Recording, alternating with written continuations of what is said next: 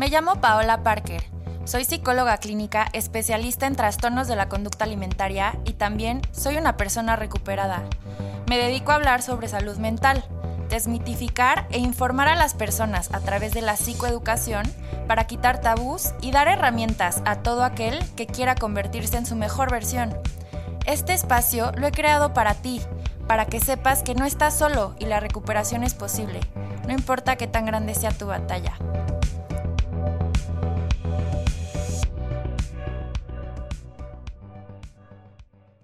Bienvenidas y bienvenidos a este espacio que es para ti. Muchísimas gracias por acompañarme el día de hoy. La verdad estoy muy contenta porque he tenido comentarios increíbles. Me encanta que, escuchen los episodios, que me comenten, interactuar con ustedes es increíble. Y en esta ocasión quiero hablar en temas un poquito más eh, psicológicos o más clínicos. Les quiero dar información que les pueda servir a todas aquellas personas que ya están revisando su relación con la comida y tal vez se hayan dado cuenta que hay algunas conductas de riesgo o algunos em, comportamientos que puede caer ya en, en un trastorno de la conducta alimenticia. Entonces, en este episodio me gustaría que si al final te identificas con alguna de, de, estas cuestiones que te voy a estar platicando, acudas ya sea conmigo o con otro profesional de la salud, pero que te acerques a, pedir ayuda, ya seas tú o alguna otra persona que, que quieras o cercana a ti. Eh, esta, esta, información es únicamente de manera preventiva, eh, no no sustituye de ninguna manera una evaluación psicológica, una evaluación clínica, sin embargo es información para ti que quiero compartir para que tengas más herramientas para identificar si algo está, está pasando dentro de tu relación con la comida. Y para empezar, quiero eh, platicar, mencionarte qué es la, la conducta alimentaria.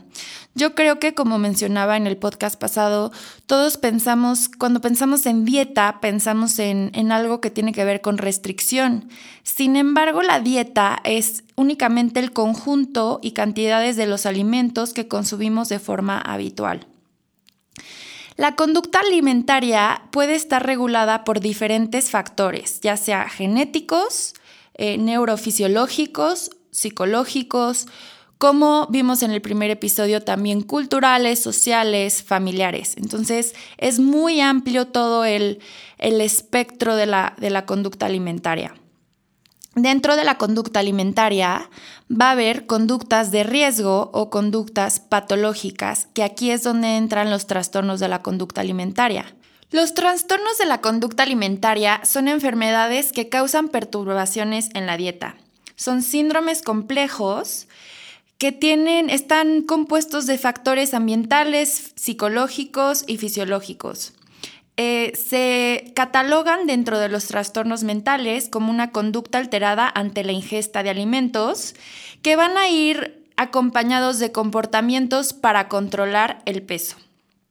Esto quiere decir que los trastornos de la conducta alimentaria son alteraciones en la manera en la que comemos, ver acompañado de pensamientos obsesivos y compulsivos acerca o en relación a los, a alimentos, a nuestro cuerpo, a nuestro peso y nuestra imagen corporal. Los trastornos de la conducta alimentaria eh, se dividen o se catalogan en dos diferentes tipos de alteraciones. Los trastornos cualitativos, que esto eh, van a ser alteraciones de las características intrínsecas de la nutrición. Aquí entran trastornos como el pica o el trastorno por rumiación, que estos trastornos no son tan comunes y no son mi especialidad, por lo que no voy a a eh, profundizar en ellos. El pica, sin embargo, les platico rápidamente, es un trastorno en el que se ingiere alimentos que no tienen... Em, que no tienen características nutrimentales. O sea, es una persona que come vidrio, come madera o come arena, ¿no? Y, y, bueno, se da más comúnmente en los niños. Ahora, los trastornos en los que sí me especializo y en los que sí voy a profundizar son los trastornos que se Em, caracterizan por la cantidad de, ingesta, son los trastornos cuantitativos. Por déficit de ingesta, que aquí sería eh, la anorexia nerviosa, o por exceso de ingesta, como la bulimia nerviosa o el trastorno por atracón. Seguramente estás pensando, bueno, la anorexia yo ya la conozco, es cuando una persona siente que está gorda y no come. Un error muy común que yo veo en las personas que ponen la etiqueta en la anorexia como de que lo hace para llamar la atención o una persona con anorexia, he escuchado que dicen es que es la enfermedad de las niñas ricas, ¿no? Y, y sin embargo, mm, no, la anorexia es un síndrome psiquiátrico complejo, el origen es multifactorial, vas a presentar alteraciones físicas y complicaciones endocrinológicas, se caracteriza principalmente por un rechazo al mantenimiento del peso corporal, la persona que la padece va a tener un gran temor a engordar, y sobre todo presenta una distorsión de la percepción del peso y la imagen corporal. O sea, va a ser una persona que a pesar de ser delgada o incluso una delgadez excesiva, ella se percibe ella digo porque eh, es más común en las mujeres, sin embargo también se presenta en los hombres. Pero bueno, la persona que padece la anorexia se va a ver a sí misma con sobrepeso, con una imagen corporal totalmente distorsionada. La anorexia se clasifica en dos tipos, la anorexia restrictiva o la anorexia eh, purgativa. Muchos, incluso muchos profesionales de la salud cometen aquí el error de pensar que si vomita ya es bulimia, sin embargo no es así. Hay un tipo de anorexia en, el que la persona tiene conductas de purga, ¿no? Como el vómito o, el, el, e, ejercicio en exceso, el uso de laxantes. Esa anorexia es la anorexia purgativa. Incluso es súper importante el diagnóstico diferencial porque el tratamiento va a ir muy, eh, va, a distar mucho em, la manera de intervenir en una paciente, en un paciente con anorexia purgativa que en una paciente con bulimia, porque desde las características de personalidad son diferentes. Desde ahí es importante hacer bien el diagnóstico diferencial. En la anorexia nerviosa de tipo restrictivo se caracteriza por una restricción excesiva de los alimentos. Puede haber una práctica exagerada de ejercicio físico, pero aquí es muy importante tener en cuenta que no presenta conductas compensatorias purgativas como el vómito o el uso de laxantes. Sin embargo, la persona sí va a ayunar. Esto quiere decir que eh, no, no come o restringe mucho su su consumo de alimentos.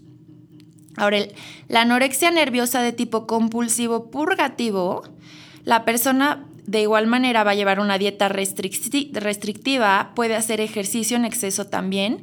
Sin embargo, aquí la persona puede presentar atracones de comida, que los atracones dentro de una anorexia purgativa van a distar mucho de los atracones que una persona con bulimia presenta, porque un atracón para una persona con anorexia purgativa puede ser simplemente me comí un helado y un pastel. Y eso como se sale de mi de mi restricción, de mi plan alimentario restrictivo, de la idea que yo tengo qué es lo que debo de comer para no engordar o como alguno de los alimentos que considero entre comillas malos o entre comillas no saludables, eso me genera ansiedad y entonces tengo que vomitarlo.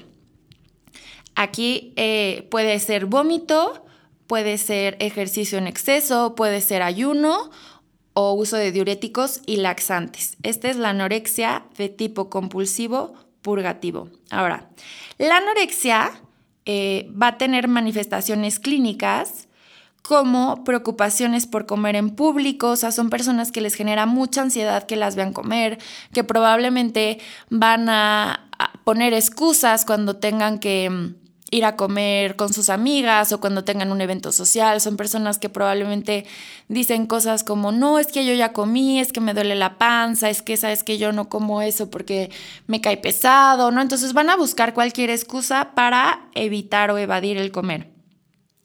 Se sienten incompetentes, tienen un pensamiento inflexible. Esto es una característica importantísima en una persona que presenta este tipo de trastornos, es la rigidez en el pensamiento.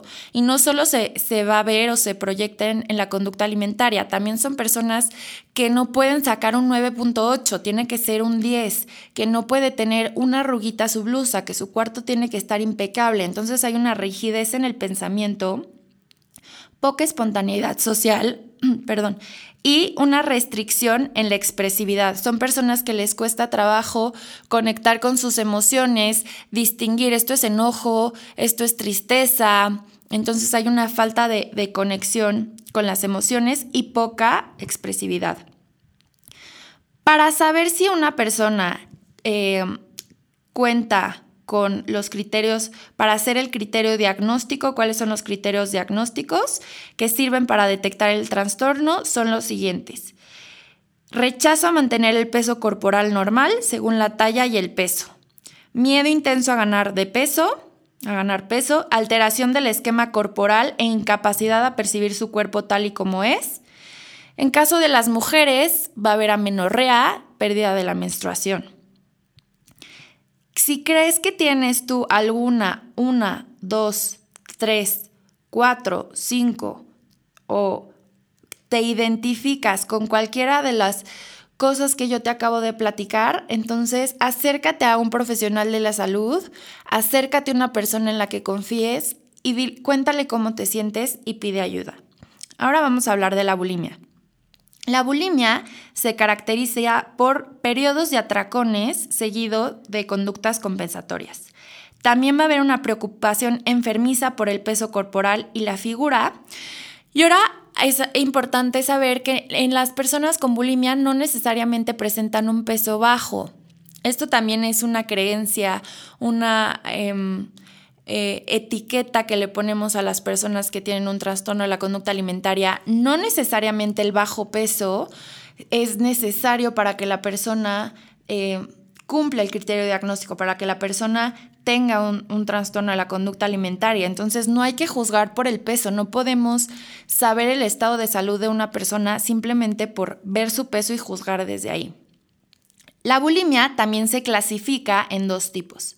La bulimia de tipo purgativo, que aquí es, bueno, la bulimia que es más conocida cuando la persona se induce el vómito o usa laxantes, diuréticos o enemas en exceso como método para compensar la ingesta de comida.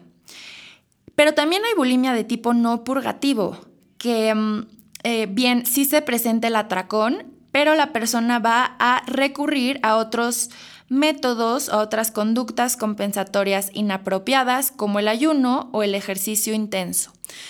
Este es el tipo de bulimia que está más normalizado, más socialmente aceptado, porque ¿cuántas personas que conocen ustedes, que conoces tú, no has visto que, híjole, es que ayer comí muchísimo y fui a la fiesta y comí, no sé, eh, tal vez de manera compulsiva y entonces al día siguiente hago ayuno intermitente y hago muchísimo ejercicio y me restringo mi ingesta de alimentos, cuento calorías, ¿no? Y como no vomito, no tengo bulimia o no lo veo mal. Entonces yo creo que este es el tipo de bulimia o el tipo de trastorno alimentario que es más normalizado, incluso socialmente aceptado. Entonces, creo que es muy importante que tengas esta información.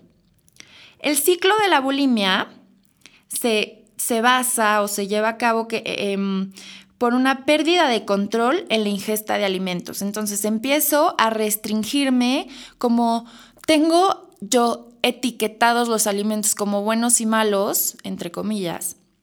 Entonces, llevo un periodo largo de restricción, comiendo muy pocas calorías o comiendo solo mis alimentos permitidos.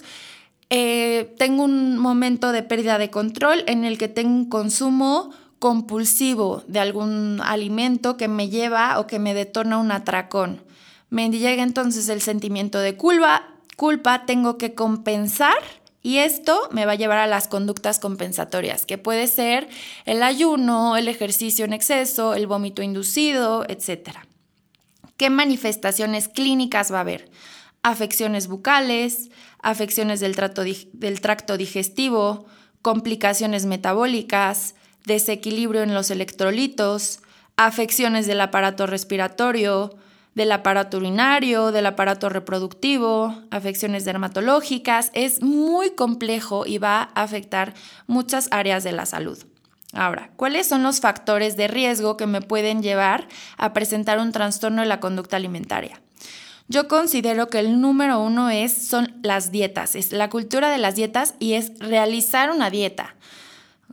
La autoevaluación negativa, y esto es muy importante que las mamás, los papás, maestros, cualquier figura de autoridad eh, sean muy conscientes cómo se hablan a sí mismos de su cuerpo, qué, están proyectando en los jóvenes, porque si yo mamá estoy hablando de mi cuerpo, que estoy gorda, que tengo que bajar de peso, que mis lonjas y que no, todas esas inseguridades se las voy a estar proyectando a mi hija, se las voy a estar proyectando a mis alumnos, se los voy a estar proyectando a mis sobrinos, a la gente que me rodea, y esa es la imagen que, que yo voy a, a transmitir, que es la adecuada, porque son, los adolescentes son personas que apenas están conformando su identidad, que apenas están identificándose con su cuerpo. Entonces es muy importante que nosotros como adultos seamos conscientes de cómo estamos hablando de nuestro cuerpo.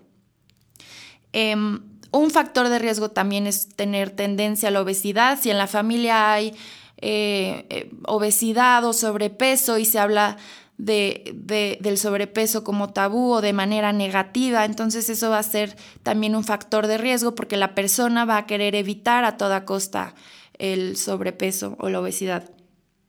Trastornos psiquiátricos premórbidos, eh, patología parental, sobre todo del consumo de alcohol. Y eh, algunos factores de riesgo se pueden dividir en tres campos, como factores de vulnerabilidad personal, que esto tiene que ver con mi personalidad, con mi historia clínica, con mi em, historia familiar, ¿no? ¿Qué tan vulnerable soy yo, Paola, de presentar un trastorno de la conducta alimenticia?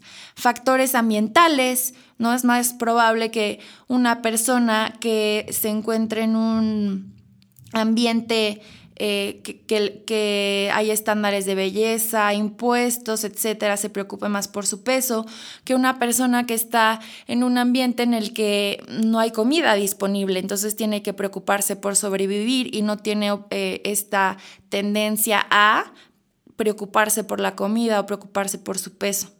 Y factores relacionados con la dieta. Dentro de los trastornos de la conducta alimentaria también existen los trastornos de la conducta alimentaria no identificados. Esto no quiere decir que sean menos importantes o que no merezcan atención clínica, simplemente no cumplen los criterios diagnósticos establecidos en el Manual Diagnóstico de los Trastornos Mentales, que es el manual que utilizamos los eh, psicólogos, psiquiatras, médicos para em, diagnosticar los diferentes trastornos. Dentro de estos trastornos no identificados se encuentran conductas, por ejemplo, como masticar y expulsar, pero no tragar cantidades importantes de comida. Y es muy importante su detección y tratamiento. Entonces, no hay que pensar que porque no cumpla los criterios diagnósticos no es importante o no merece atención clínica aspectos clínicos que vamos a encontrar dentro de estos trastornos. Peso normal o pérdida de peso leve em, o una fluctuación de peso, menstruación normal o regular, aspectos conductuales como comer muy rápido, que incluso nos lleva una sensación de plenitud desagradable, ingesta de grandes cantidades de comida con una baja frecuencia, comer sin hambre, comer escondidas, masticar y expulsar la comida sin tragarla, aspectos psicológicos como baja autoestima, falta de aceptación personal, sensación de pérdida de control y sentimientos de culpa.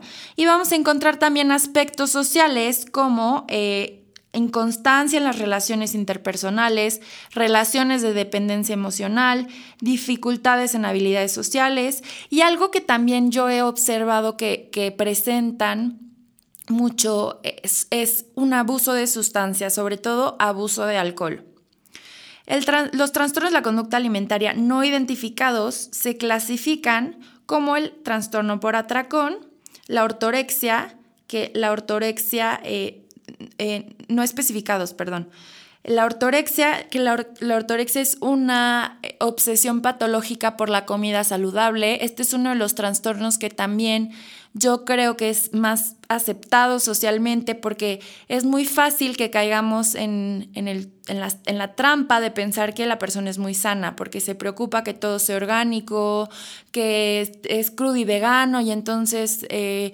que tiene un super mindfulness y super conciencia de sí mismo, de, sin embargo, le genera ansiedad el ir a un restaurante, le genera ansiedad ir a un evento social a esa persona eh, no puede comer si no es cierto tipo de alimentos, entonces ya cae en lo patológico.